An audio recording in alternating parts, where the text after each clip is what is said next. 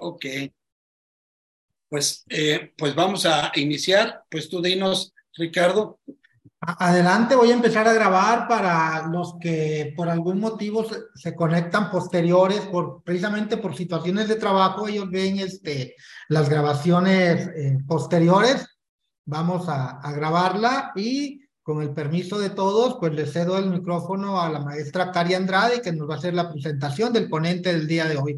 Chicos, este, bienvenidos todos ustedes a la, al segundo día de actividades. Hoy nos acompaña un máster en relación a todo lo que es la Ley General de los Derechos de Niñas, Niños y Adolescentes. Y para eso dejamos los micrófonos con la maestra Cari Andrade. Adelante, Cari.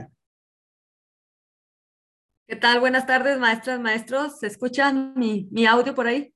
Sí. Ok. Voy a leerles la preparación de tan distinguido ponente que tenemos el día de hoy, el doctor Sergio Martínez Dostan. Él es profesor de educación primaria, egresado de la Benemérita Escuela Normal Urbana Federal Fronteriza, ubicada en Mexicali, Baja California. Estudió la licenciatura en pedagogía en la Escuela Normal de Naucalpan Realizó la especialización en formación de docentes en el Instituto Superior de Ciencias de la Educación del Estado de México. Cursó la maestría en Educación Campo, Informática y Educación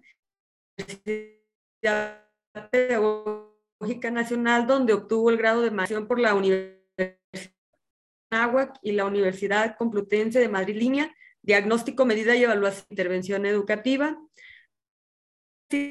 la docencia de enseñanza superior en el Instituto Internacional de Planeamiento Educativo IIPE, UNESCO, la Facultad Latinoamericana de Ciencias Sociales, sede México, y el Instituto Tecnológico de México, eh, UNAM, Escuela Nacional de Estudios Acatlán, Universidad del Valle de México, Universidad Nacional, entre otras instituciones tres décadas. Fue secretario académico del Centro Regional de Formación Docente e Investigación Educativa, Región Centro, coordinador académico y de operación educativa en los servicios educativos integrados al Estado de México, director de evaluación y análisis del proceso educativo en la Dirección General de Evaluación de Políticas de la Secretaría de Educación Pública, entre otros encargos.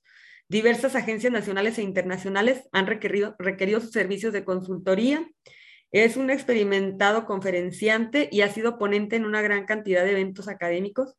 Escribe regularmente el portal Educación Futura Periodismo de Interés Público. Sus artículos han sido visitados miles de veces. Sus comentarios son valorados por expertos y especialistas. Es un líder de opinión. Fue distinguido con el doctorado honoris causa en Ciencias de la Educación por la Universidad de Cuautitlán, Izcalli. En síntesis, es profesor, pedagogo, investigador educativo, académico, articulista, pero ante todo un profesional con vocación de servicio y apasionado por el ser humano. Ese es todo los conocimientos que nos va a dejar el doctor Dostan esta tarde. Algo de lo de él domina también. Bienvenido, doctor. Gracias, Cari, te lo agradezco mucho. Agradezco también a Ricardo, quien ha organizado estos trabajos eh, que empezaron el día de ayer hablando sobre el tema justamente del sistema de carrera para las maestras y los maestros. Eh, hoy vamos a trabajar con eh, lo que es antes del sistema de carrera de maestras y maestros, antes incluso del propio servicio profesional docente. Lo que vamos a conversar el día de hoy tiene implicaciones no solamente para el sistema de carrera para las maestras y los maestros, tiene implicaciones para su trabajo cotidiano del día a día.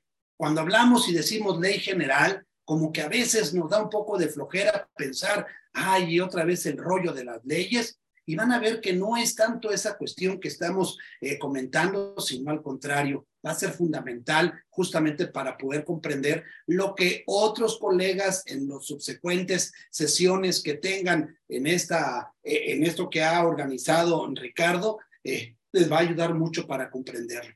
Así que, pues vamos a hablar de la Ley General de los Derechos de Niñas, Niños y Adolescentes. Eh, para esto voy a tomar eh, un antecedente primeramente. Hay un antecedente en el ámbito internacional. En el ámbito internacional el antecedente que tenemos es la, eh, por un lado, la Convención eh, Internacional sobre los Derechos del Niño, pero antes también dentro de la Convención Internacional, pues está la Declaración Universal de los Derechos Humanos, eh, un documento de, de, buena voluntad que fue pues dado a conocer por la Unión de las Naciones Unidas en 1945-46 y pues que al final de cuentas es un referente y esto les va a servir justamente para lo que van a estar estudiando. Entonces, yo sin más preámbulo, entonces, tema número uno, vamos a empezar a dar una breve introducción a la Ley General de Niñas, Niños y Adolescentes y después vamos a dar un antecedente sobre la Convención Internacional sobre los Derechos del Niño y luego nos iríamos y concluiríamos con la Ley General de los Derechos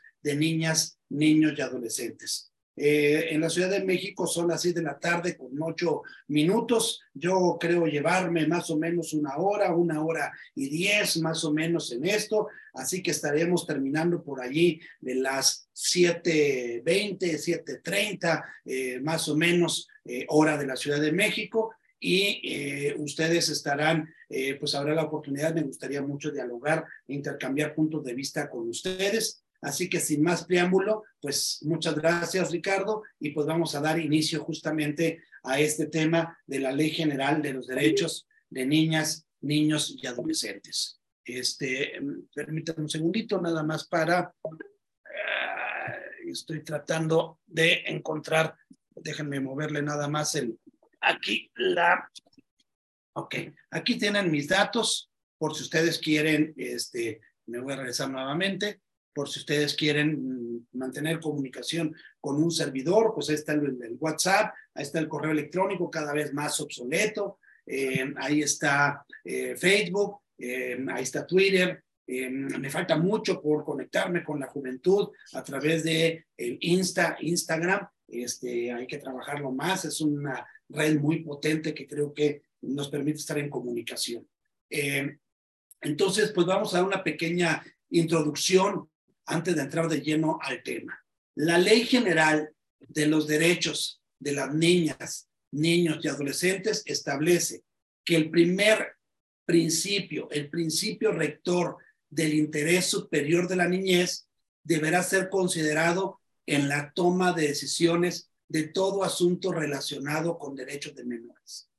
Déjenme ponerles un ejemplo de esto que vamos a decir. Mucha gente cuestionó en la pandemia por qué cuando estaba el pico más alto de contagios se regresa o se abren las escuelas nuevamente. Y todo el mundo dice, ¿por qué? O sea, ¿en qué cabeza cabe? ¿Por qué ahora que hay más contagios? Lo que no vimos desde la, de la sorpresa, recuerden que en México la instancia que estuvo empujando muy fuerte para la apertura de las escuelas en ese momento es la UNICEF. Y la UNICEF parte de que la Declaración Universal de los Derechos Humanos considera que hay 30 derechos humanos reconocidos. El primer derecho humano es el derecho humano a la vida. El segundo derecho es el derecho a la salud. Y por primera vez en un documento similar a la Declaración Universal de los Derechos Humanos, se habla que la educación es un derecho humano y por la misma razón se tuvo que priorizar el principio rector del interés superior de la niñez para considerar si se abrieran o se cerraban las escuelas desde la perspectiva de los derechos de los niños. Y es por eso que se abrió.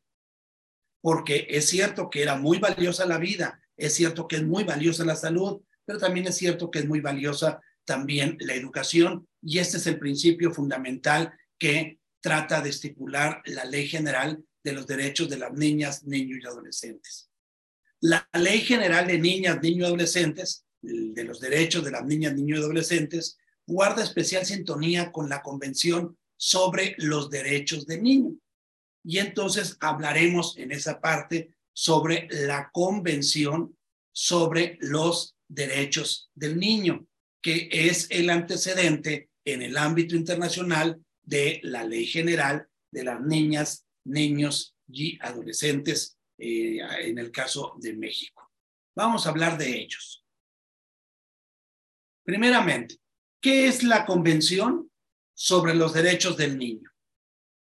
Es un tratado internacional de derechos humanos adoptado por la Asamblea General de las Naciones Unidas el 20 de noviembre de 1989, propuesto inicialmente una década antes, en, 1990, en 1979, a propósito del Año Internacional del Niño, Polonia, un país miembro de la ONU, lo propuso. Y toda la discusión que se tuvo entre el 79 al 89 dio pie justamente a esta convención, aunque entró en vigor el 20 de noviembre de 1990. Por eso se le considera en el ámbito internacional una efeméride muy importante. La Convención sobre los Derechos del Niño reconoce a todas las personas menores de 18 años como sujetos de pleno derecho. Este es el tema central, sujetos de derecho. Ustedes recordarán, sé que son muy jóvenes todos ustedes, yo ya pinto canas, pero ustedes podrán recordar probablemente, pregunten a sus papás, pregunten a sus mamás, pregunten a sus abuelos, y van a saber ustedes que antes de esta fecha que estamos hablando, de 1989, en el ámbito internacional y en México, ahorita lo vamos a ver, hasta el año 2000 15. No tenían derechos los niños hasta que eran mayores de edad. Y todo mundo esperaba ser mayor de edad para tomar sus propias decisiones. A partir de la Convención sobre los Derechos del Niño, se reconoce entonces a las niñas, niños, adolescentes sujetos en pleno derecho. Es decir, la Convención sobre los Derechos del Niño se centra en los derechos de los niños, las niñas y adolescentes menores de 18 años y recoge los derechos económicos, sociales, culturales, civiles y políticos de toda la infancia. Esta parte es fundamental, es el antecedente. De hecho, vienen en el examen que ustedes van a resolver.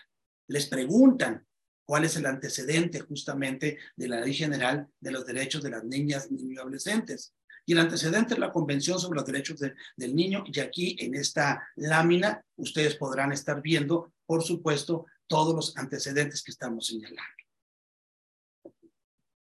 Además de ello, creo que hay que hacer un poquito de historia.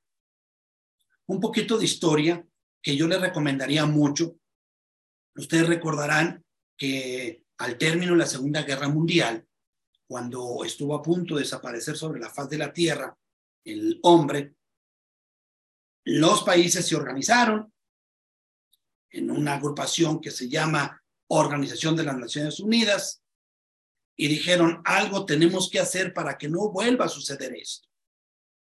Y emitieron la Declaración Universal de los Derechos Humanos. Sé que me están visitando, sé que ustedes me están viendo en muchas entidades federativas, particularmente de la región lagunera, Durango, eh, Coahuila, fundamentalmente. Si un día tienen la oportunidad de venir a la Ciudad de México, les recomiendo ampliamente, pero ampliamente, que ustedes vengan al Museo Memoria y Tolerancia el Museo Memoria y Tolerancia habla justamente de los derechos humanos. Memoria para que no se olvide lo que aconteció y aprender a convivir entre los seres humanos. Por eso está en esta lámina la bandera de la Organización de las Naciones Unidas. La primera manifestación de la preocupación internacional acerca de la situación de los niños se plasmó en 1923 cuando una organización, Save the Children International Union, adoptó una declaración de cinco puntos sobre los derechos de los niños, que fue conocida como el nombre de Declaración de Ginebra.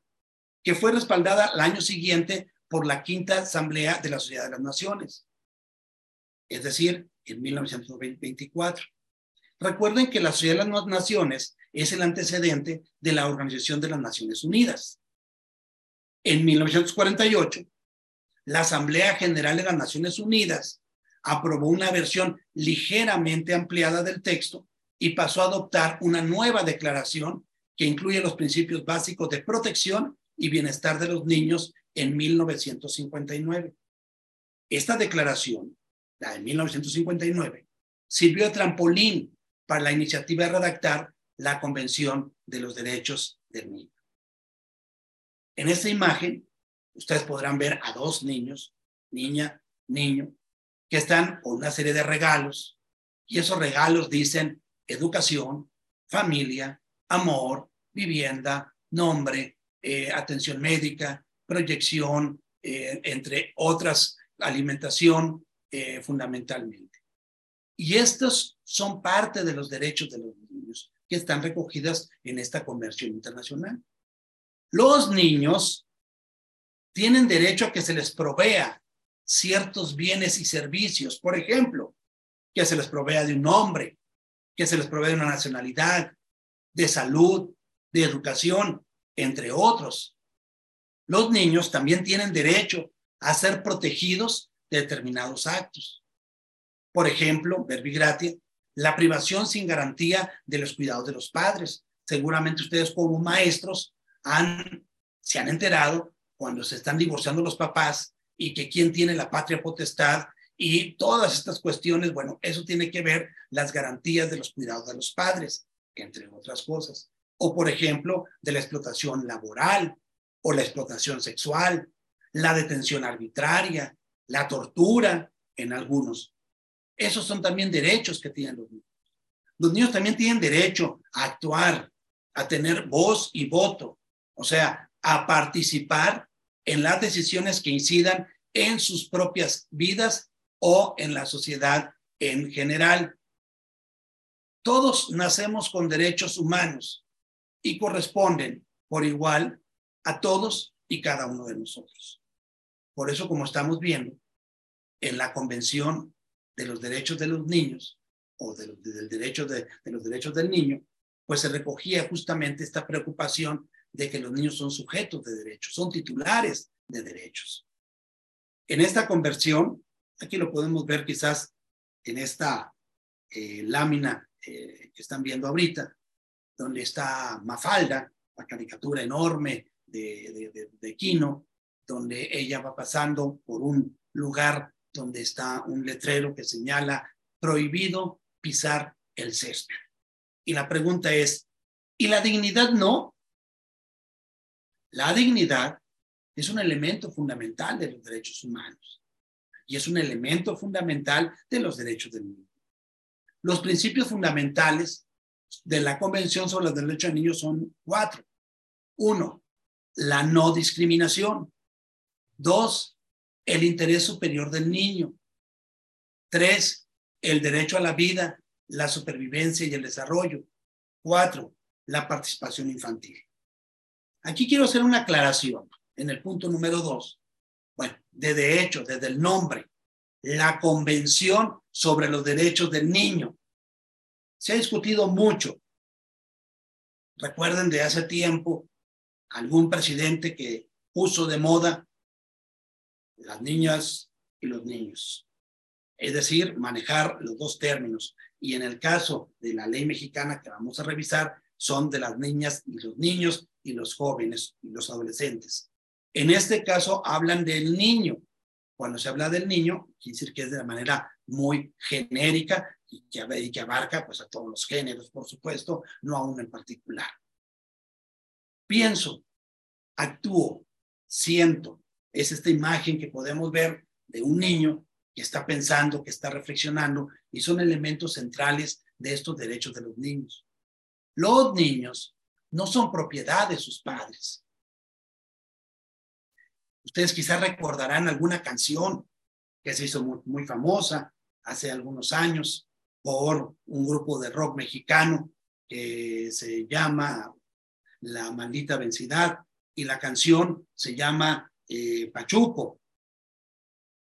Y la canción empieza, curiosamente, con una plática de cantina en donde un borracho dice, hey, dame una cerveza antes de que se armen los guamazos.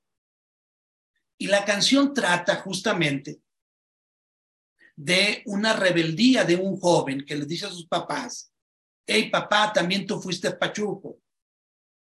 Ustedes afortunadamente tuvieron la oportunidad de tener unos padres maravillosos y no les tocó vivir en la época de los años 50, 60, 70, quizá 80 y todavía en algunas entidades donde los niños no tienen derechos.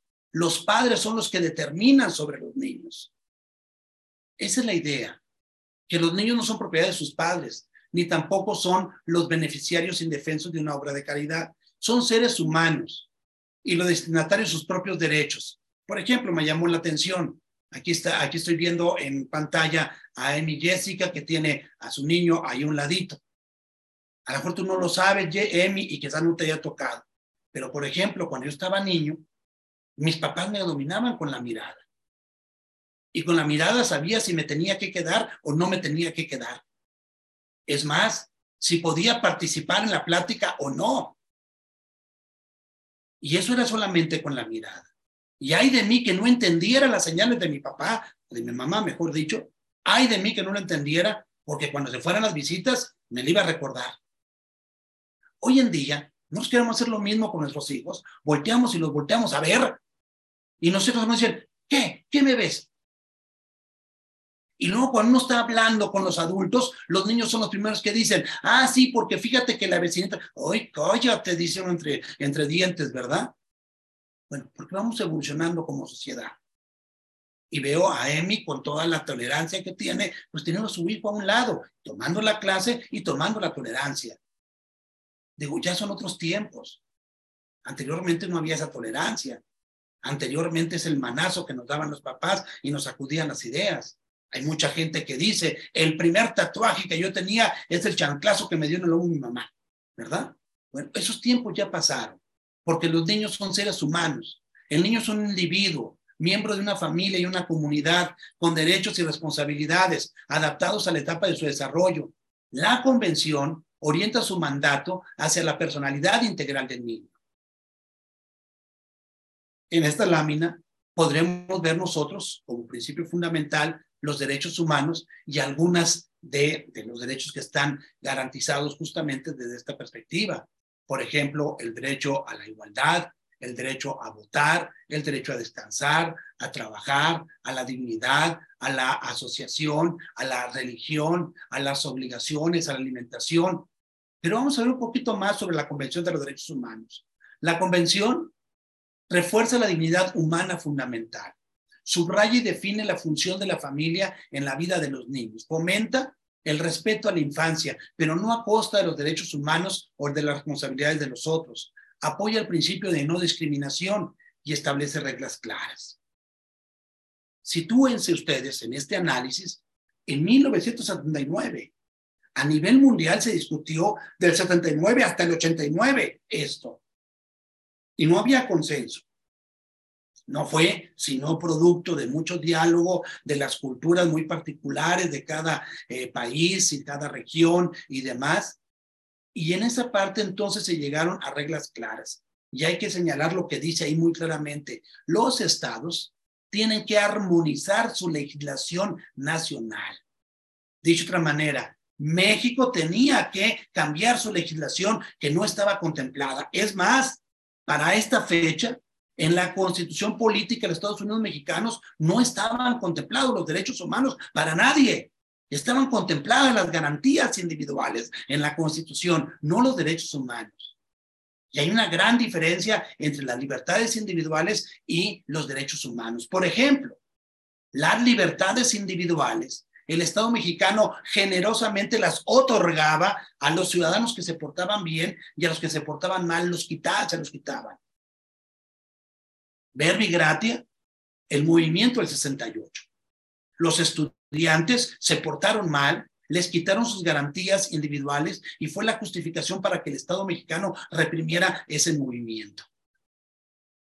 Aquí ya con la avanzada que hemos, que, que, he venido comentando, pues México tenía que estar haciendo esta modificación y no fue sino hasta el 2011 que se cambió la legislación mexicana, se reformó la constitución política y en el artículo primero ya se hablaba de los derechos humanos.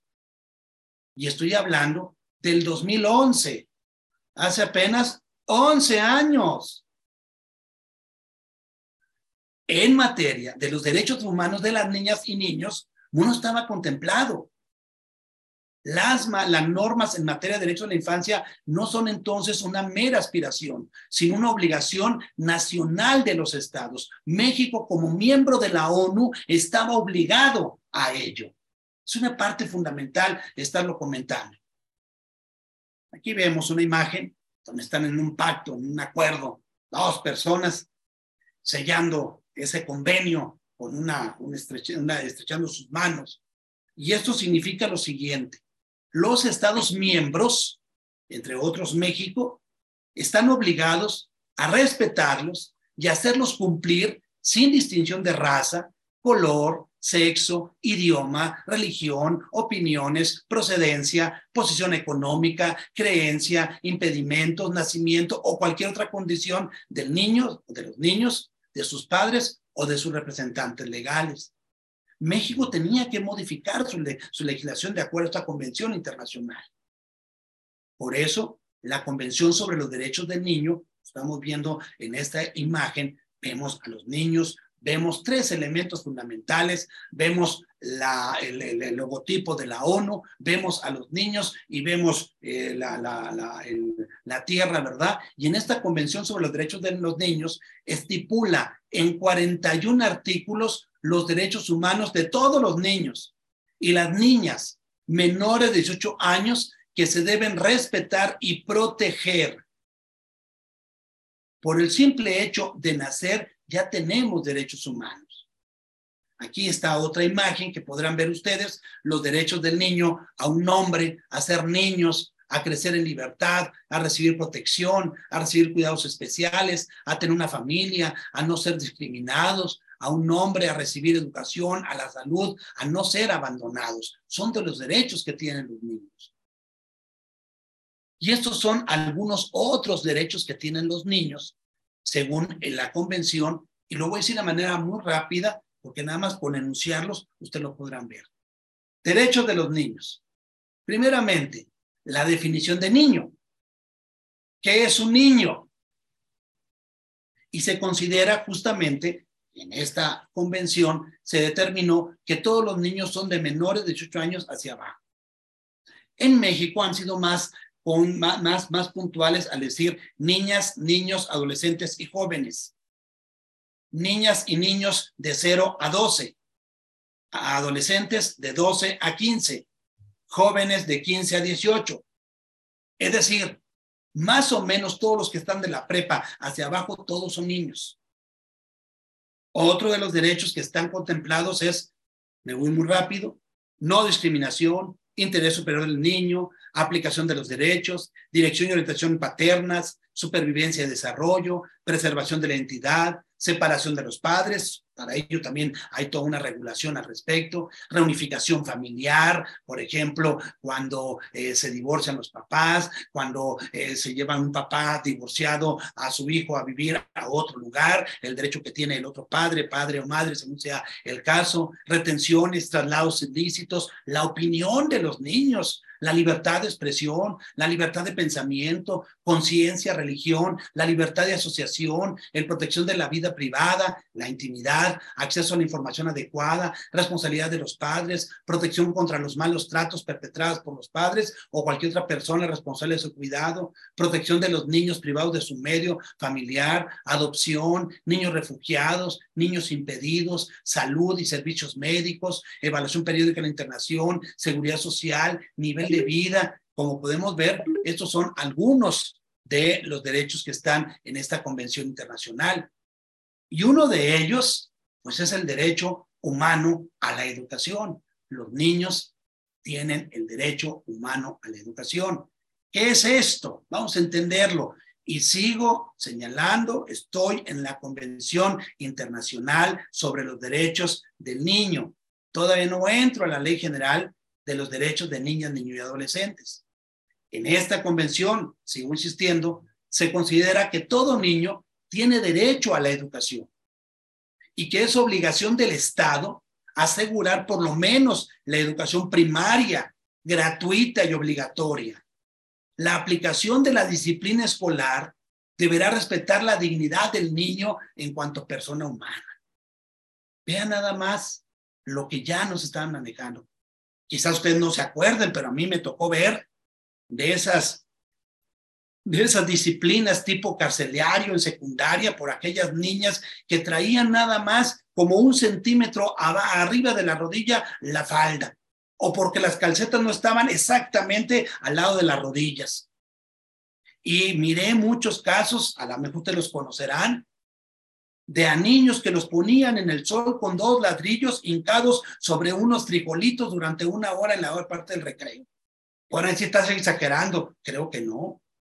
Quizá ustedes recordarán también cuando el maestro estaba explicando con el GIS en el pizarrón y empezaba el cuchicheo de alguien que estaba hablando, volteaba el maestro y le alentaba el GIS cuando le iba bien, sino es que el borrador.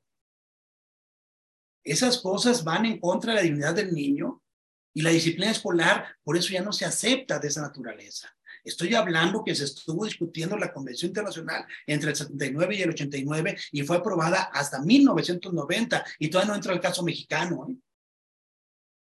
Que los objetivos de la educación, el Estado debe reconocer que la educación debe ser orientada a desarrollar la personalidad y las capacidades del niño a fin de prepararlo para una vida adulta, activa, inculcando el respeto a los derechos humanos elementales y desarrollando el respeto a los valores culturales y nacionales propios y, la, y de civilización distinta a la suya.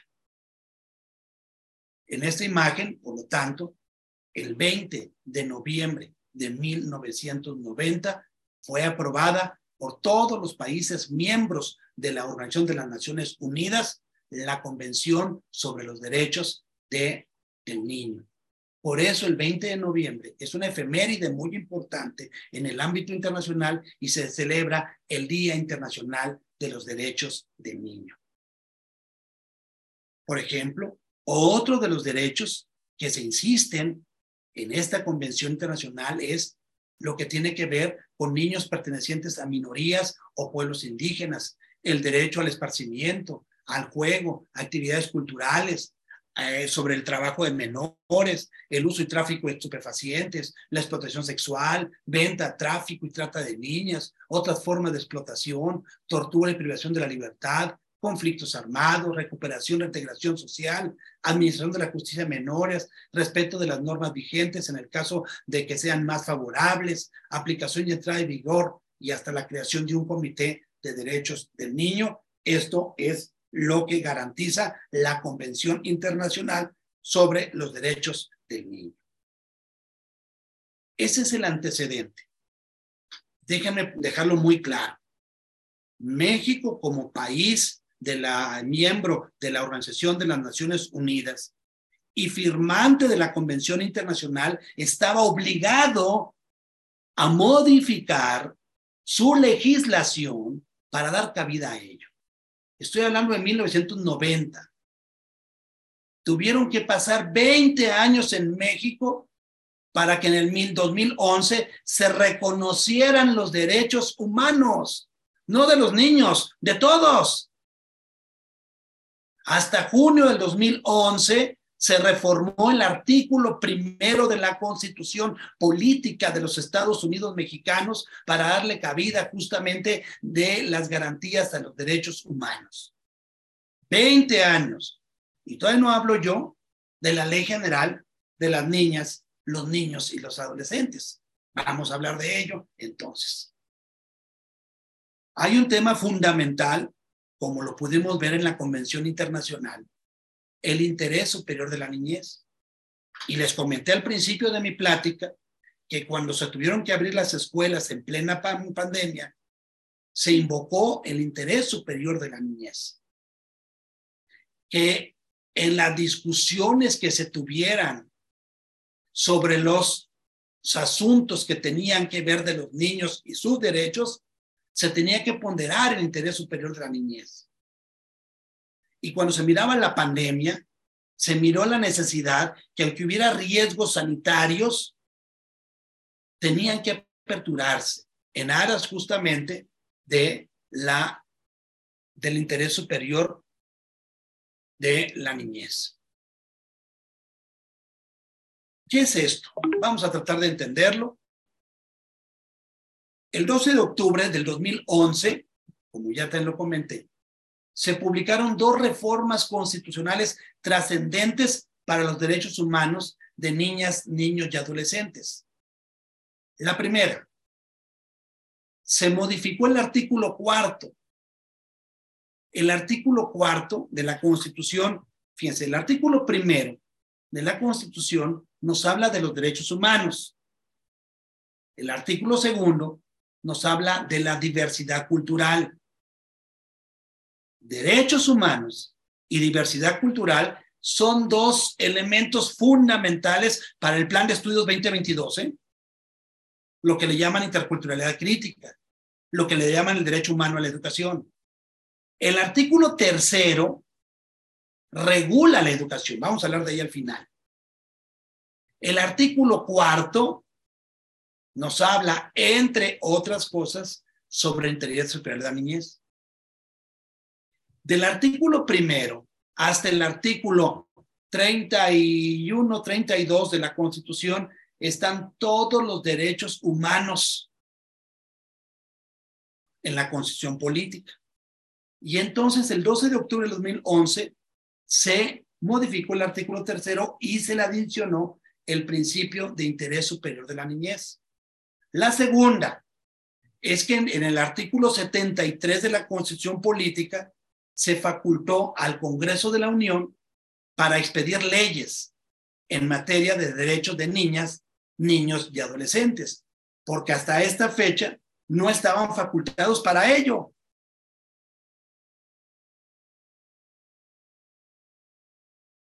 Aquí podrán ver en esta lámina justamente eh, esta, esta parte que está en el Congreso de la Unión y donde habla justamente como subtítulo en la parte inferior la promulgación de la Ley General de los Derechos de las Niñas y los Niños. El Congreso de la Unión dictaminó la aprobación de la Ley General de Niñas y Niños y Adolescentes el 4 de diciembre del 2014 hace apenas ocho años. Y curiosamente, no se publicó hasta un año después, el 5 de diciembre, del, el 4 de diciembre del 2015. O sea, es muy reciente. Y este tema, entonces, el 4 de diciembre fue publicado en el Diario Oficial de la Federación el decreto por el que se expide la Ley General de niñas, niños y adolescentes. Con su publicación se quedó abrogada la Ley para la Protección de los Derechos de Niñas, Niños y Adolescentes, vigente desde el año 2000. Apenas en el 2014 se habló en México o quedó en la Constitución Política el tema de los derechos de las niñas, niños y adolescentes y en la ley respectiva. La ley general de las niñas, niños y adolescentes reconoce que las niñas, niños y adolescentes como titulares de derechos. ¿Por qué se reconoce a las niñas, niños y adolescentes como titulares de derecho? La razón fundamental radica en el hecho de sabernos con capacidades y dignidad desde que nacemos,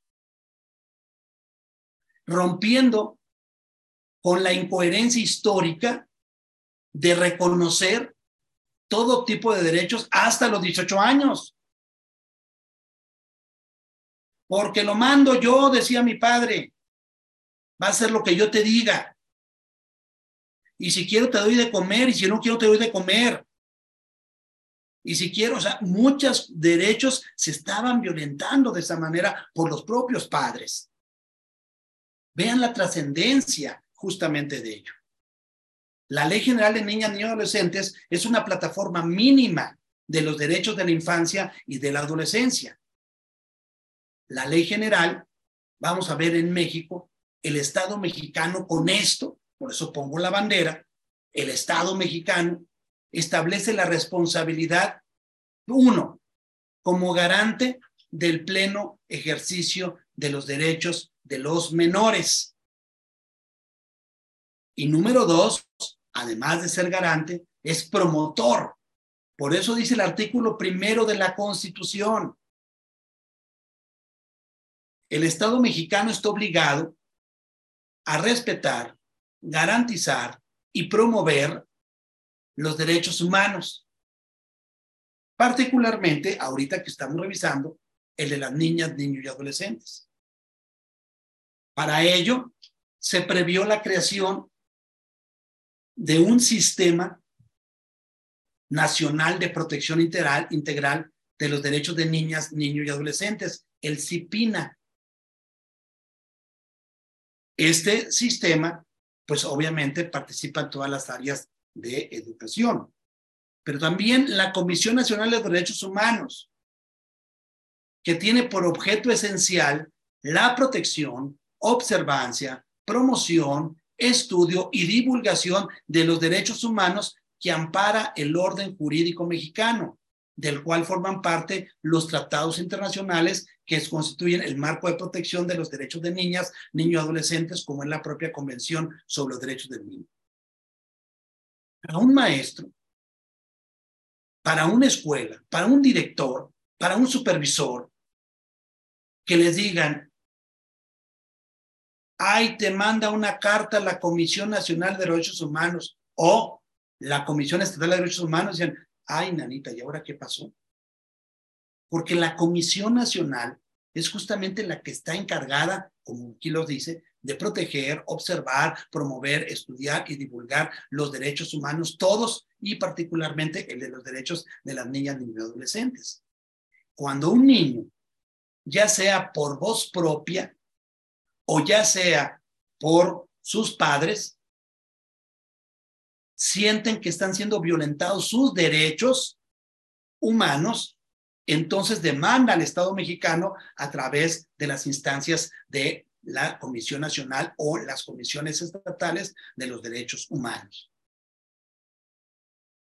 La Ley General de los Derechos de las Niñas, Niños y Adolescentes se compone de seis títulos. ¿Cómo está integrada la ley? ¿Qué dice la ley? Primer título, del artículo 1 al artículo 12 de la Ley General de los Derechos de Niñas, Niños y Adolescentes, se establecen las disposiciones generales del artículo 1 al artículo 12.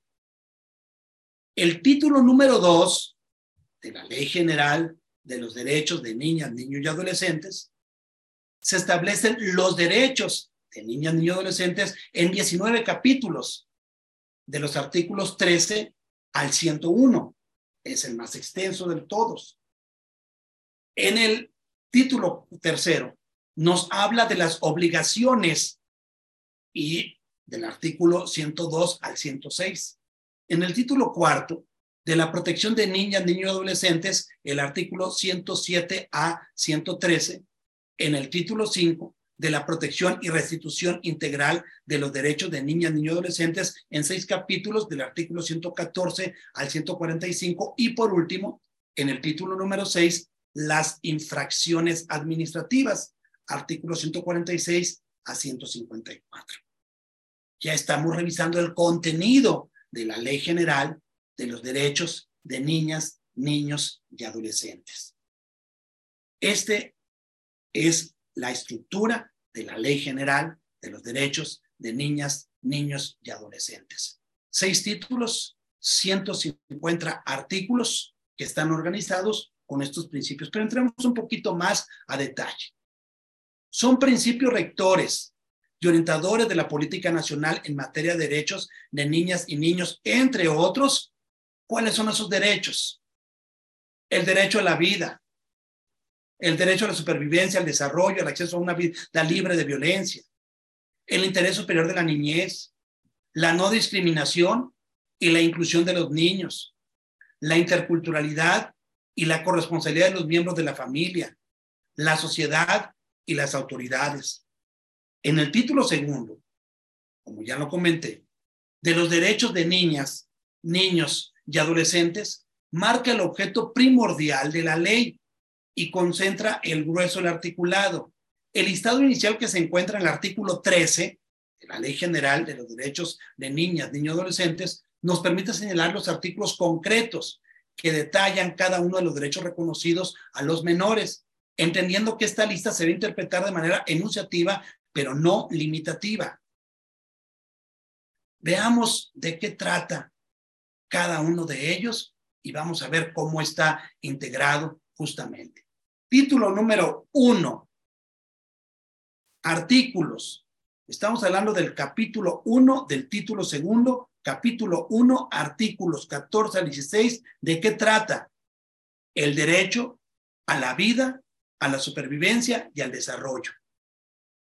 El capítulo número dos, los artículos 17 y 18, nos habla del derecho de prioridad. El capítulo 3 de los artículos 19 al 21 del derecho a la identidad. Los artículos 22 al 35, capítulo cuarto, el derecho a vivir en familia. El capítulo quinto de los artículos 36 al 38 habla sobre el derecho a la igualdad sustantiva. Y de una vez vamos a comentar, que es muy importante la igualdad sustantiva. La igualdad sustantiva tiene mucho que ver con lo que están trabajando y tiene que ver con el plan de estudios y tiene que ver con la reforma educativa y tiene que ver con la reforma curricular y la igualdad sustantiva es el trato igual, aunque sean niños, el mismo trato que para los adultos. Del 39 al 42 en el capítulo número 6, a no ser discriminado, el derecho a no ser discriminado. En el capítulo número 7, del 43 al 45 a vivir en condiciones de bienestar y a un sano desarrollo integral. En el capítulo 8 del 46 al 49, el derecho a una vida libre de violencia y a la integridad personal. El número 9, el capítulo 9 del artículo 50 al 52, a la protección de la salud y a la seguridad social. Los artículos 54 y 56 contenidos en el capítulo 10 el derecho a la inclusión de niñas, niños y adolescentes con discapacidad. Y no lo vamos a comentar porque sé que muchos maestros dicen, ¿y yo por qué tengo que estar cuidando a esos niños si yo no estoy ni siquiera preparado? Yo soy maestro, voy a dar clase. A mí no me traigan los de USAER ni los del Centro de Atención Múltiple, el CAM, y no me traigan porque yo no los conozco, porque ellos también tienen derecho a la inclusión. Esa es una de las razones podemos encontrar también que en el capítulo 11, del 57 al 59, el derecho a la educación. En el capítulo 12, del 60 y 61, el derecho al descanso, al esparcimiento. En el capítulo 3, 62, 63, a la libertad de convicciones, de pensamiento y conciencia. En el, en, el, en el capítulo 14, del 64 al 70, a la libertad de expresión y de acceso a la información del 71 al 74 en el capítulo 15 de participación, en el 75 16 de asociación y reunión. Estoy hablando de niños, ¿eh? De 0 a 18 años. A la intimidad, por supuesto, del 76 al 81, a la privacidad en el capítulo 17, a la seguridad jurídica, el debido proceso en el, el capítulo 18, eh, del 82 al 88, de niñas, niños, adolescentes migrantes, y esto también ya ustedes lo deben de vivir con tantas cuestiones de migración que hemos tenido, internas y externas, ¿eh? Y por último, de acceso a las tecnologías de información y comunicación, así como los servicios de radiodifusión, que incluye, entre otros, el derecho a Internet, el derecho a la banda ancha, por ejemplo. Esto es lo que dice el título segundo con todos los derechos de las niñas, y adolescentes. Y van a decir, a ver, ¿y esto a mí de qué me sirve? Yo lo que quiero es tener una doble plaza, o quiero tener más horas, o quiero ser director, o quiero entrar a ser maestro, independientemente del proceso que ustedes estén llevando en la UCICAMA, decir, a mí, ¿para qué me interesa eso? Mucho. Sobre todo en los artículos 57 al 59, que es el derecho a la educación, pero no solamente es el único. Aquí están todos los derechos que acabo de señalar Los que están con rojo son los que tienen relación directa con los maestros, con quienes desempeñan funciones docentes, técnicos docentes, de dirección, de supervisión, de actividad tecnopedagógica. A la igualdad sustantiva. Los niños tienen derecho, sus alumnos tienen derecho a ser tratados de manera igual que sus padres, igual que sus adultos, igual que ustedes. Nada que porque tú eres niño no cuentas. No, sí cuenta y cuenta igual que todos. Eso es igualdad sustantiva. También, por supuesto, tienen derecho a no ser discriminados. Y ustedes no les pueden negar la libertad del derecho humano a la educación. Y a no ser discriminado, mucho se habla, y ustedes lo conocen, que las escuelas tienen que ser ahora, tienen que eliminar las barreras de aprendizaje y participación, justamente para no ser discriminados. También el derecho a la inclusión de niñas, niños y adolescentes con discapacidad.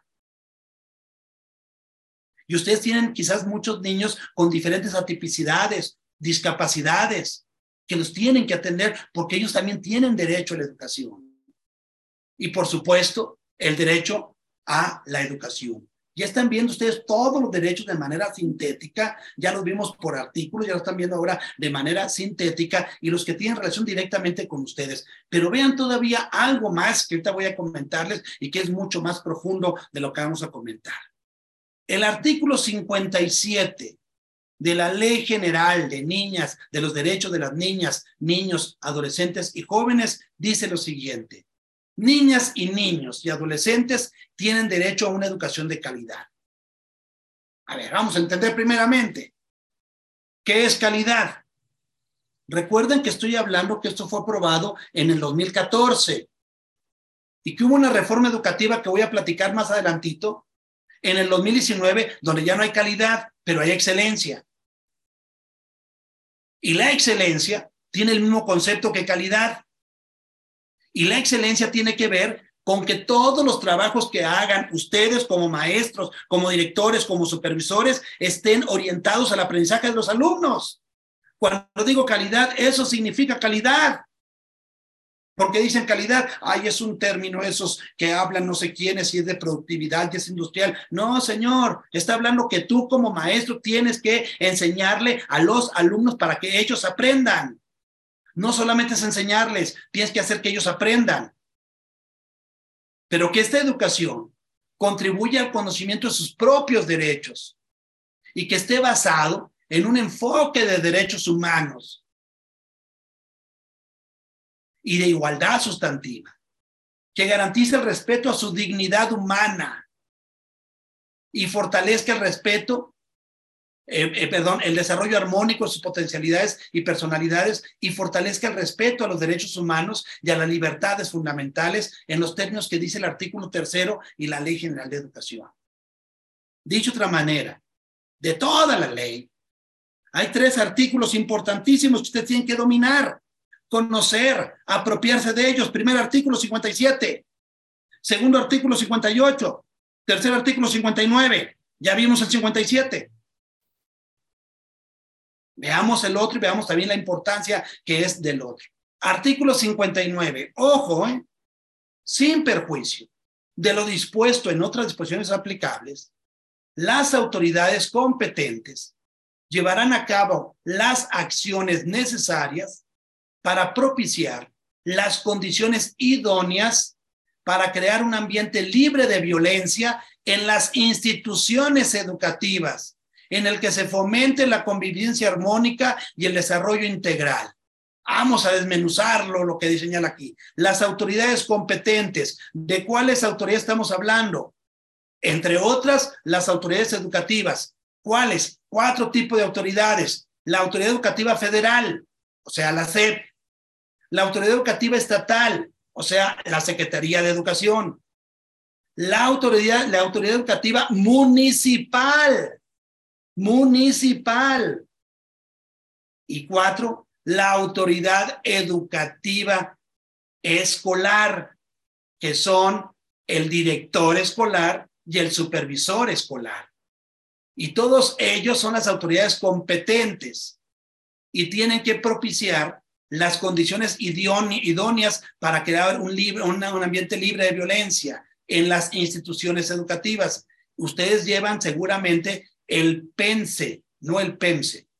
Una cosa es el programa escolar de mejora continua y otra cosa es el programa nacional de convivencia escolar, PENSE, PNCE, y que habla justamente de la convivencia armónica y de los del desarrollo integral. Pero además, los dos últimos renglones dice eh, criterio creación de mecanismos de mediación permanentes donde participan quienes ejercen la patria potestad o tutela. Esa es una parte del artículo 59 de la ley general. Es fundamental, pero vean también la profundidad del artículo 59 en esta lámina. Nos dice que en el artículo 59 de la ley general de los derechos de las niñas, niños, adolescentes, que debe haber coordinación entre autoridades e instituciones académicas. ¿Para qué va a haber una coordinación? ¿Para qué se van a poner de acuerdo? ¿Para qué van a coordinarse? Para cuatro cosas. Ojo, ¿eh? Número uno, para diseñar estrategias y acciones para la detección temprana, contención, prevención y erradicación del acoso o la violencia escolar en todas sus manifestaciones. Uno de mis colegas, especialista, va a trabajar con ustedes sobre lo que le llaman los protocolos de actuación.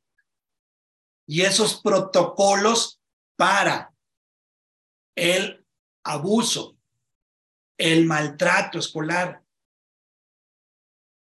entonces, esta parte, recuerden que hay dos cosas fundamentales. Número uno, la violencia escolar es cuando se da entre alumnos. Esto se llama, mucha gente le dice bullying, y además de bullying, no es otra cosa más que un maltrato escolar entre los alumnos. Pero cuando no es entre los alumnos y la ejerce un maestro sobre los alumnos, entonces es abuso escolar, donde un adulto que le han conferido la tutela de un niño ejerce violencia sobre ese niño. Es decir, el maestro.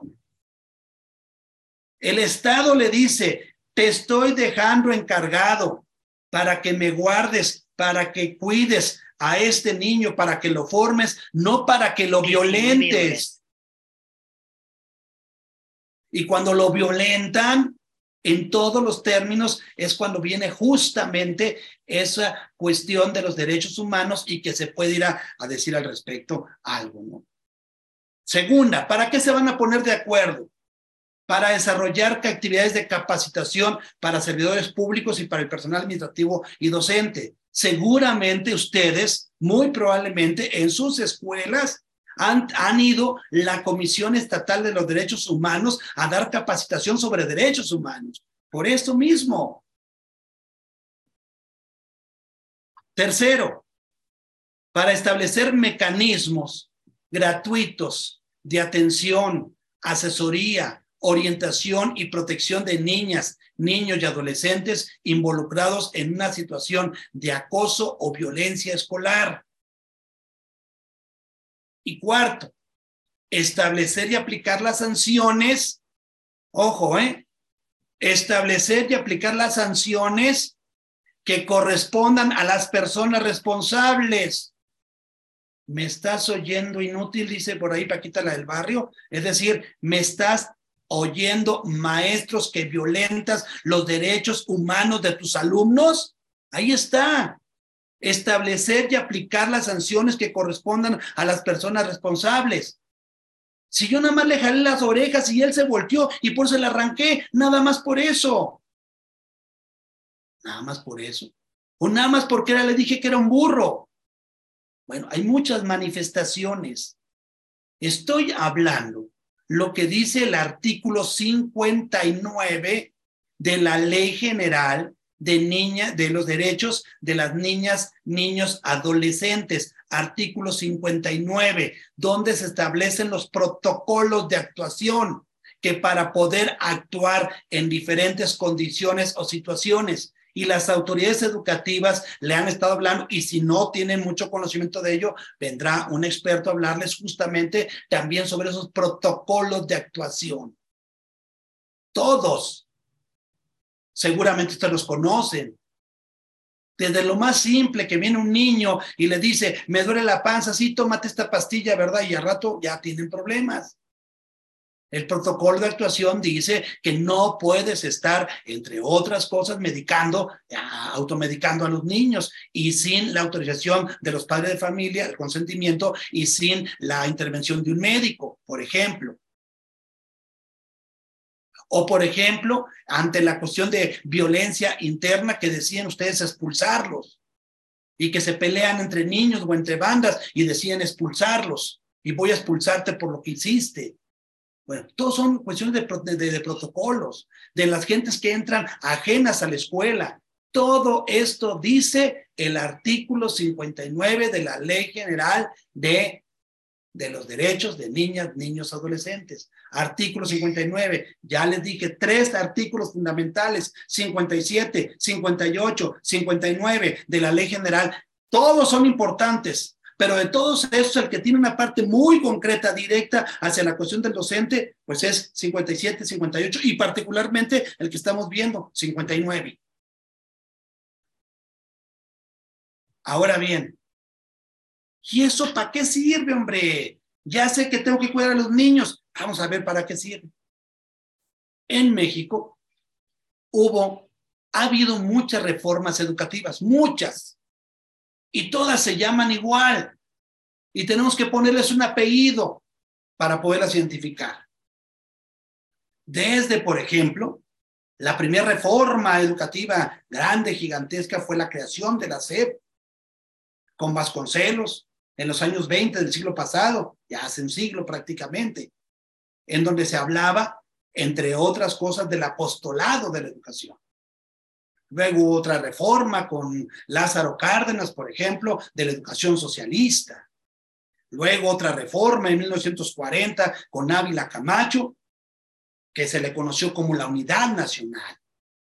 Luego otra reforma con López Mateos en el 58, que se le conoció el plan de 11 años con Torres Bodet.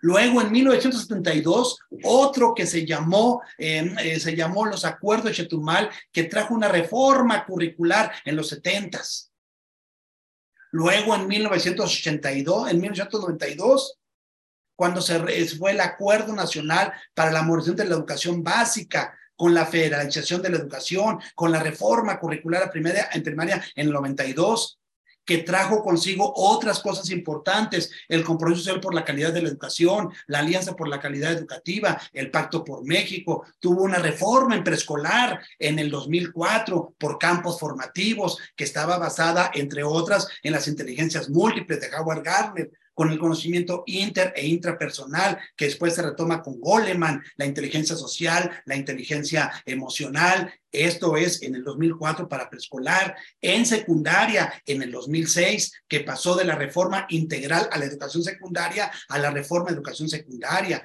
Otra reforma a educación primaria en el 2008 y todas estas juntas en el 2011 como reforma integral a la educación básica y que también estuvo presente la reforma integral a la educación media superior. Todo eso tuvo que ver con el 92. Luego vino otra reforma, la del 2013, con el servicio el docente, y que les iban a hacer evaluaciones a los maestros y que no demostraran que tenían capacidades o competencias docentes, los iban a cambiar de función que se le llamó la mal llamada reforma educativa y que después trajeron los aprendizajes clave. Bueno, todas esas reformas, en México hubo otra reforma en el año 2018, que un candidato de la presidencia dijo, si ustedes votan por mí, yo tiraré la mal llamada reforma educativa. En el 2018 vino una reforma educativa, la del 2018, algunos dicen, ¿es del 18 o es del 19? Porque en el 18 se dijo lo que se iba a hacer y en el 19 se aprobó la ley. Pero bueno, para no ponerle no números, vamos a ponerle nosotros, así como estuvo la reforma peñista, vamos a ponerle la reforma amloísta, la que estamos viviendo ahora. Esta reforma que fue aprobada el 15 de mayo del 2019, ahí están RE 2019 significa Reforma Educativa 2019. Trajo reformas a tres artículos. El artículo 31. El artículo, se, reformó el artículo 31 de la Constitución Política de los Estados Unidos Mexicanos, sobre todo lo que tenía que ver con obligaciones de los mexicanos, específicamente la responsabilidad de participar en el proceso educativo y revisar el progreso de empeño de sus hijos. Lo que en concreto quiere decir que ustedes con este artículo tienen la obligación de rendirle cuenta a los padres de familia sobre el aprendizaje de sus hijos. Eso es lo que dice el artículo 31, que le llaman muy poposamente la firma de boletas. Y que en el reglamento del Consejo Técnico, que también se los van a explicar, viene eso. Esta fue la reforma, fue una primera parte de la reforma del 2019, aprobada el 15 de mayo del 2019, el artículo 31. También se modificó el artículo tercero, perdón, 73, perdón, para darle facultad al Congreso de establecer el sistema de carrera de las maestras y los maestros.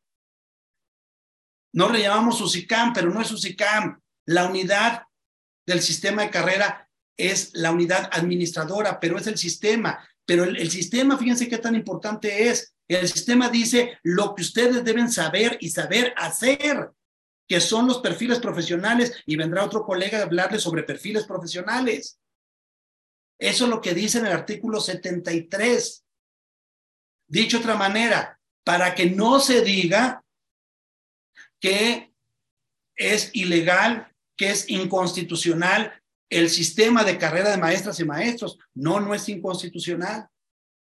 Y por supuesto el artículo tercero que regula a la educación. Ya voy terminando. El artículo tercero, para ir cerrando, también se organiza por párrafos. ¿De qué trata el artículo tercero constitucional? Habla de 11 párrafos y de 10 fracciones. ¿De qué trata el artículo tercero que fue reformado el 15 de mayo del 2019? Su publicación en el Diario Oficial de la Federación nos habla.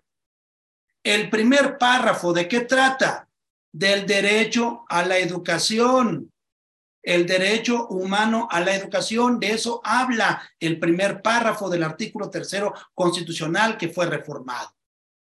Este derecho a la educación es el derecho humano a la educación. Es el derecho que tienen las niñas, niños, adolescentes a la educación. El párrafo número dos nos habla de los principios de la educación. Los principios que tienen que ser gratuita, obligatoria, laica, universal, de equidad, y en el párrafo cuarto nos habla de los fines de la educación.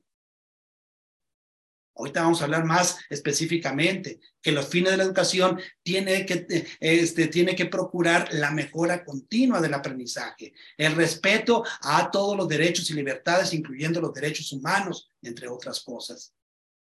También nos señala en el, en el párrafo número 5 el interés superior de niñas, niños, adolescentes y jóvenes en el párrafo 5 del artículo tercero, que es el que estamos hablando y que está establecido en la Ley General de Niñas, Niños, Adolescentes. El interés superior de las niñas, niños, adolescentes y jóvenes. En el número 6, la revalorización de los docentes. Lo que dice el plan de estudios 2022 la autonomía profesional, hay que darles valor a los docentes el párrafo 7, el sistema de carrera de maestras y maestros, en lo que están ustedes ahorita. El párrafo 8, admisión, promoción, reconocimiento a este sistema. Nos habla en el 9, instrucciones públicas de formación docente. sobre todo estarles dando mayor apoyo a las UPNs, a los centros de televisión del magisterio y a las escuelas normales. El número 10, principios rectores de la educación inicial, que como saben ustedes, la educación inicial ya forma parte de la educación básica. Y además de los párrafos, también nos señalan que tienen eh, fracciones y hay 10 fracciones. Voy a poner cuáles son las fracciones del artículo tercero constitucional. Aquí están las fracciones, son 10 y ahorita vamos a hablar de qué se tratan cada una de estas fracciones del artículo tercero constitucional. Unas tienen relación directa con ustedes. Por ejemplo, el caso de la fracción número uno, la educación laica. La fracción dos, criterios de la educación. La fracción cuatro, la gratuidad de la educación la fracción eh, que podemos hablar del décimo es la obligatoriedad, entre otras cosas. Pero voy a sintetizar y con eso voy cerrando. Vean ustedes los, las modificaciones al artículo tercero constitucional que estamos señalando y que retoma la ley general de derechos de las niñas, niños y adolescentes. Lo primero que habla el artículo tercero, que fue reformado el 15 de mayo del 2019 es el derecho humano, fundamental, constitucional, legal a la educación, la obligación del Estado de garantizar la prestación de los servicios educativos y el derecho y la libertad que tienen los, eh, los niños, las niñas, niños, adolescentes a la educación. Eso viene en el primer párrafo. Allí, eso que estamos viendo, eso es la ley general de niñas, niños, adolescentes y jóvenes. Los principios de la educación, que es obligatoria, universal, inclusiva, pública, gratuita, laica. Las fines de la educación, el enfoque de derechos humanos, de igualdad sustantiva, el desarrollo integral, la mejora continua, los criterios orientadores de la educación, que sea la ética, que se apegue al conocimiento científico, que sea democrático, nacional, que favorezca la, la, convivencia humana, equitativo, inclusivo, intercultural, integral, de excelencia. Esos son los criterios orientadores que establecen. Y este interés superior de la niñez, el acceso, permanencia, participación, y el magisterio, la revalorización, agente fundamental del proceso de enseñanza-aprendizaje, planes y programas de estudio, perspectiva de género y lo referente a la Comisión Nacional para la Mejora Continua. Todo esto que estoy explicándoles se encierra en uno de los dominios de los perfiles profesionales que se llaman principios filosóficos, éticos y legales de la educación. Y lo van a ver con otro experto. Y cuando vean esos perfiles profesionales, acuerden que dijimos principios filosóficos, éticos y legales de la educación. ¿Qué son esos principios filosóficos? Aquí están. Estos principios filosóficos condicionan una forma de actuar que está establecido en un marco jurídico. ¿Qué son los principios filosóficos y éticos y legales de la educación? Y cierro con la última lámina, porque eso va determinando a esto que se le ha llamado los principios de la educación mexicana. ¿Cuáles son esos principios de la educación mexicana? El enfoque de derechos humanos y de igualdad sustantiva. Este enfoque está en la Ley General de los Derechos de Niñas, Niños y Adolescentes. El derecho humano a la educación, el derecho a la igualdad sustantiva, a que sean, a que tengan el mismo trato. El número dos, el enfoque humanista. Número tres, que la educación que imparte el, estadio, el Estado sea obligatoria, gratuita, laica, universal y pública. Y el cuarto, la educación integral, equitativa, inclusiva, intercultural.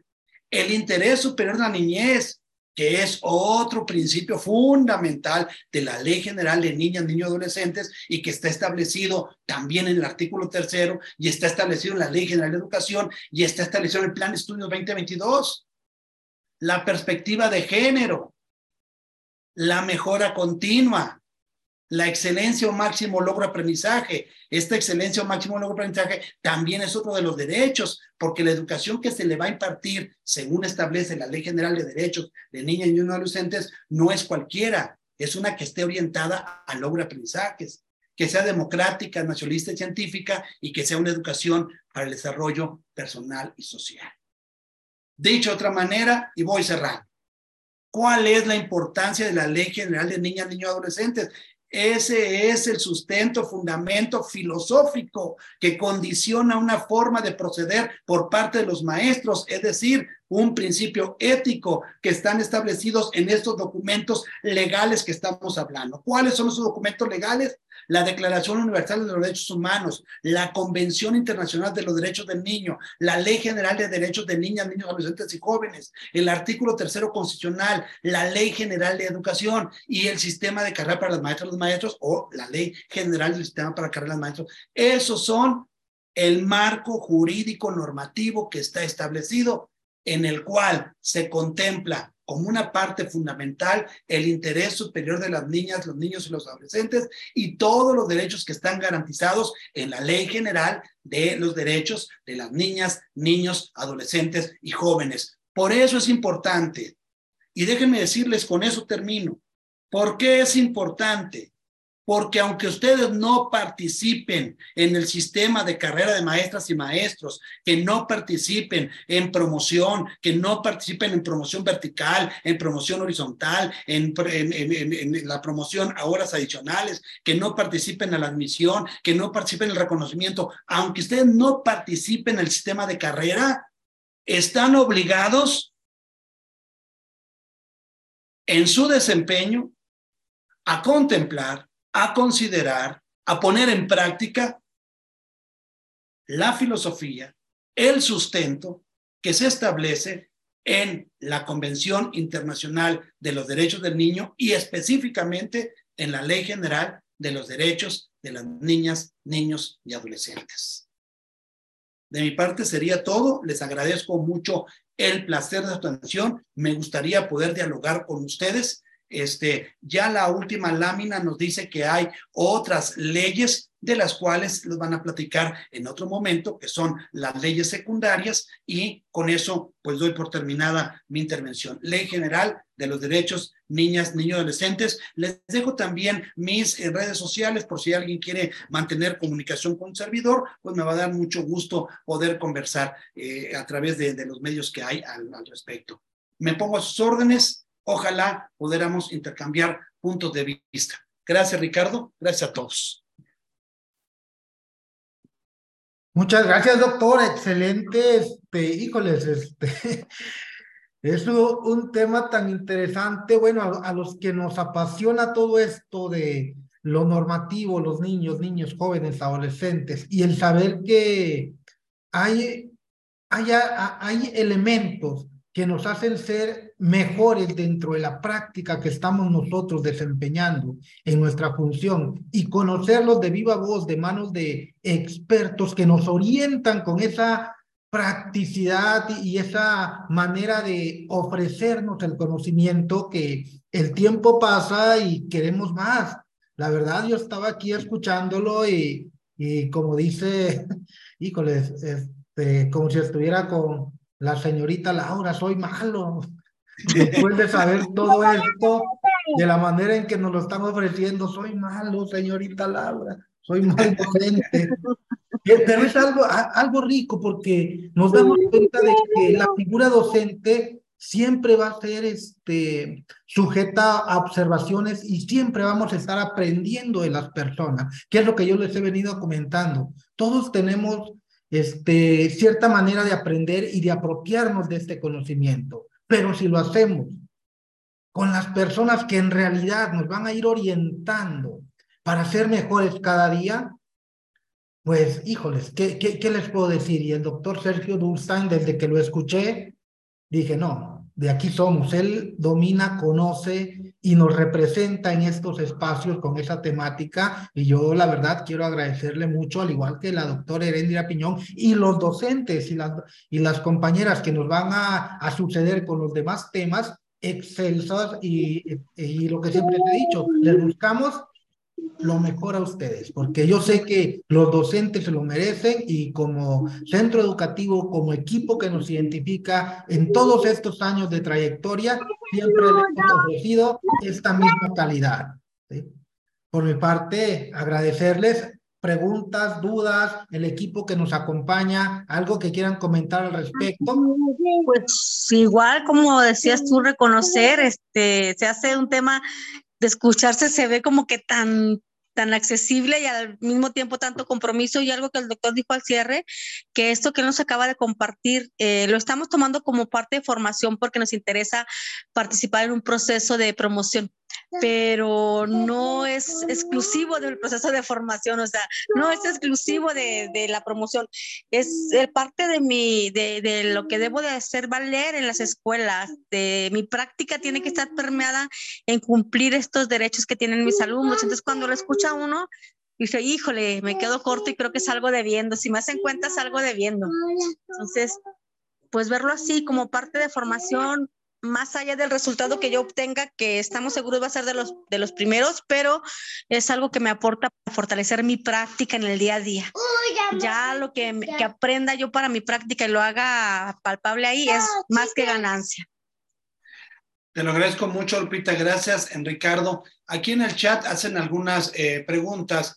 Eh, eh, eh, bueno, Jaycee, no sé si se pronuncie, González Arreola nos dice, me interesa que nos envíe ese documento PNCE. Muy bien, este documento, pues creo que es de dominio público, podemos revisarlo, que es el Programa Nacional de Convivencia Escolar. Em, luego también Jaycee nos pregunta, ¿cuáles son los protocolos de actuación? Bueno, es un tema y creo que alguien también, un experto, va a venir a hablar sobre los protocolos de actuación. Los protocolos de actuación no es otra cosa en la manera en cómo se debe de proceder ante determinadas situaciones que se le presenten a los docentes. En caso de violencia, en caso de acoso, en caso de abuso, en caso de maltrato, en caso de accidentes, en caso, o sea, hay muchas cuestiones que están reguladas, normadas, seguramente lo van a platicar, es todo un tema que, mm, me disculpas, JC, que en un minuto, dos minutos no te lo pudiera contestar, ¿no? Pero eh, los protocolos es qué tiene que hacer, cómo tiene que actuar el maestro ante situaciones particulares de esta naturaleza, ¿no? También JC nos dice, puede, podría mandar la presentación, Sí, con mucho gusto se lo voy a compartir a los organizadores para que ellos lo puedan circular. Eh, Jaycee, eh, pues ellas también estuvo también anotando muchas cosas y retomando, por lo que veo, muchas cuestiones. Eh, Isaías Ramírez, excelente tema, doctor, te lo agradezco también, Isaías. Manuel Ángel Carrillo, es importantísimo conocer el fundamento legal. Si ustedes ven, estuve platicando solamente de algunos de ellos, ya no revisé a profundidad el artículo tercero constitucional Simplemente la parte final que dije del artículo tercero constitucional es justamente para darle sustento, fundamento o para explicar en qué parte del artículo tercero viene la ley general de los derechos de las niñas, niños adolescentes. Pero como lo dije en la última lámina, nada más leidita, son varias leyes y esas leyes es la Ley General de Educación, la Ley General del Tema de Carreras de las Maestras y los Maestros, la Ley General en materia de mejora continua, al menos esa, les podemos poner otra, la Ley General de Educación Superior para instituciones formadoras docentes. Y la que no nos aplica mucho es la Ley General de Ciencia y Tecnología. Estas son cinco leyes secundarias que emanan de la ley. Y también voy a decirlo muy puntual, una cuestión aquí hay que comentarlo también. Eh, a ver, la Carta Magna se conoce como la Carta Primigenia o la ley primaria y es el artículo tercero constitucional. De ahí se desprenden estas leyes secundarias. Y de las leyes secundarias se desprenden otras que se llaman leyes terciarias. Por ejemplo, el marco para enseñar, el marco de excelencia para la enseñanza y la gestión, que se conoce con perfiles profesionales, es una ley terciaria. ¿Por qué es importante poner primaria, secundaria y terciaria? Porque como dicen los abogados, aquí hay un terminito aquí muy pomposo, pero hay que tratar de explicarlo. Se le llama la supletoriedad de la ley. ¿Qué quiere decir esto? Quiere decir que si una ley secundaria o reglamentaria se opone a lo que establece la primaria, entonces prevalece el espíritu de la primaria. Dicho de otra manera, si la ley general de educación se opone a lo que dice el artículo tercero, entonces prevalece lo que dice el artículo tercero. Lo mismo ocurre o sucede con las leyes terciarias. Si el perfil, el marco de excelencia, los perfiles profesionales se oponen a lo que dice la ley secundaria, es decir, la ley general del sistema de carrera de las maestras y los maestros, entonces prevalece el espíritu de la secundaria. Y aquí es donde tenemos que tener cuidado de que las terciarias no estén violentando una secundaria y que la secundaria no violente al artículo tercero. Por ejemplo, voy a poner un ejemplo. El tema que también hace mucho ruidito, que es el tema de los derechos laborales y los derechos profesionales. Son dos cosas distintas, ¿eh? Derechos laborales y derechos profesionales.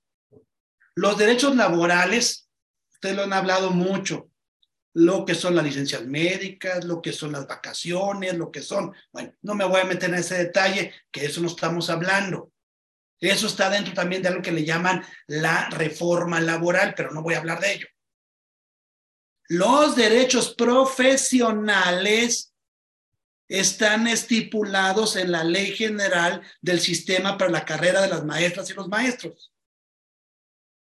Pero esos derechos profesionales y ojo lo que voy a decir, ¿eh?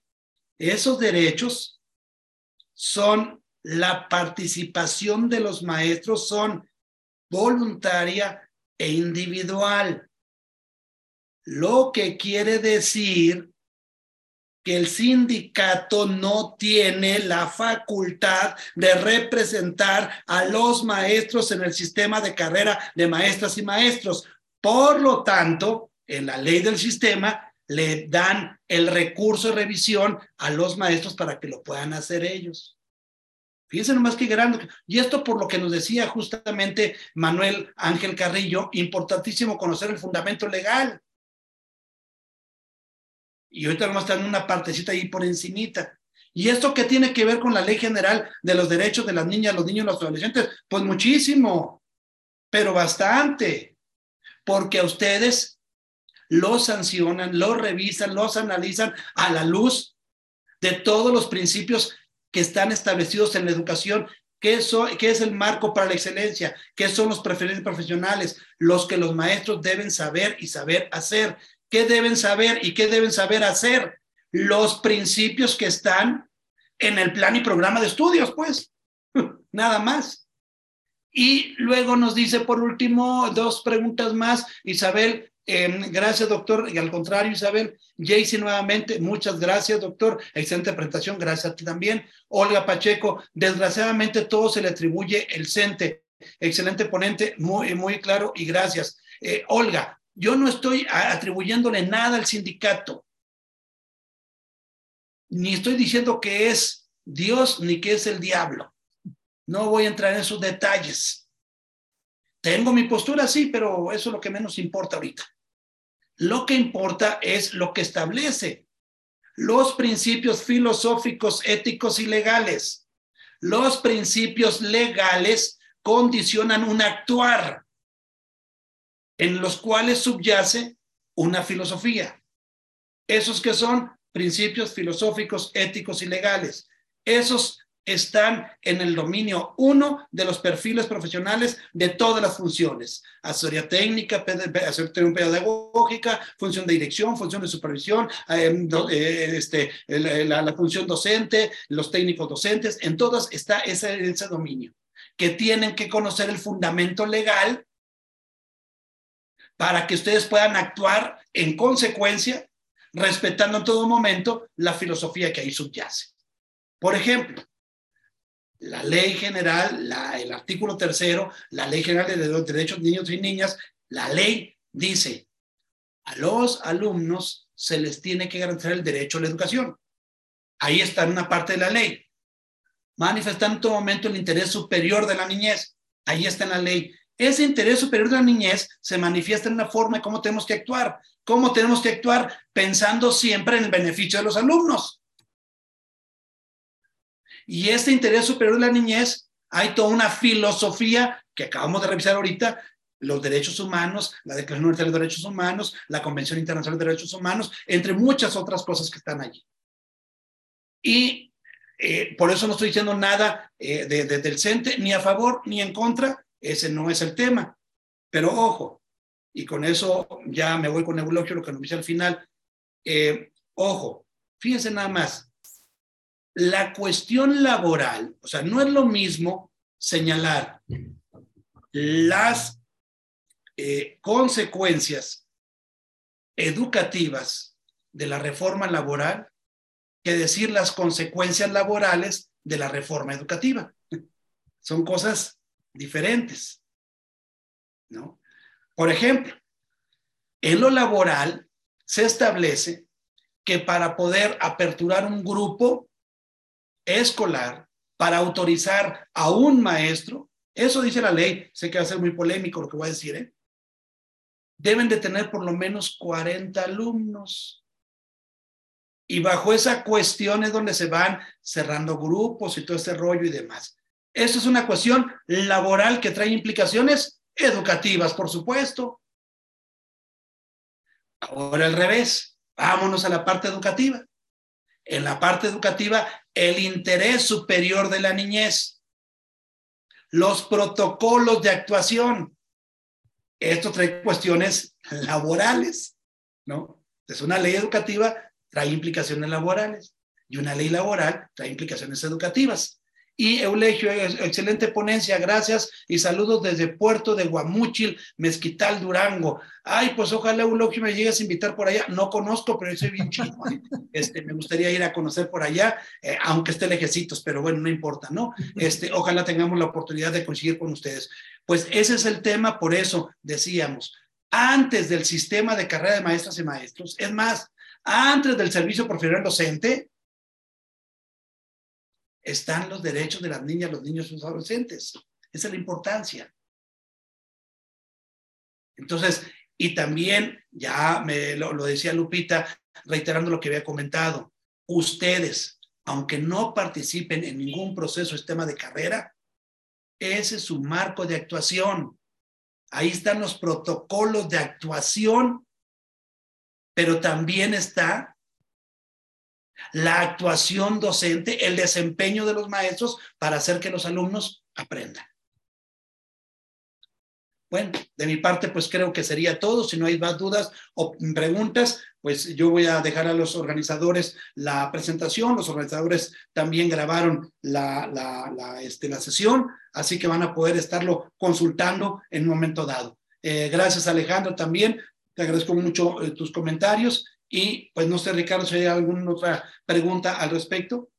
No, pues yo creo que este, pues se quedaron clarificadas muchísimas de las dudas y aparte nos llevamos otras y eso nos invita a seguir analizando, a seguir reflexionando, a seguir preparándonos por el bien de, no, como dices, no de la niñez, no de, no, de una evaluación, sino de la profesionalización docente que debemos de tener todos los días en el aula. Ser no conscientes, pero sí lo más asertivo al momento de interactuar y relacionarnos con todos los niños, niñas, jóvenes y adolescentes con los que día a día estamos compartiendo. Maestros, muchísimas gracias. Me encantaría que pusieran en el grupo qué fue lo que más les llamó la atención de la sesión del día de hoy. ¿Qué fue lo que les impactó? ¿Qué fue lo que les dejó marcado, porque siempre no, nos ancla algo en cada una de las sesiones. Y yo creo que hoy sería muy enriquecedor que entre todos compartamos en los grupos qué fue lo que nos llamó más la atención o lo que nos causó ese boom en esta actividad. Muchísimas gracias. Les agradecemos su permanencia, su estancia, su participación, los comentarios. Doctor Sergio Dustain, muchas felicidades, como siempre mis reconocimientos y agradecimientos por esta gran labor que desempeña. Gracias, Ricardo. También nuevamente, Janet, uh, gracias también por tu comentario. A Susana Benediana, también gracias a ti. Y bueno, gracias a todos y nos vemos hasta la próxima. Que estén muy bien, que descansen. Gracias, bonito. Un abrazo, que estén bien. Nos vemos el jueves, chicos. Que estén muy bien. Saludos.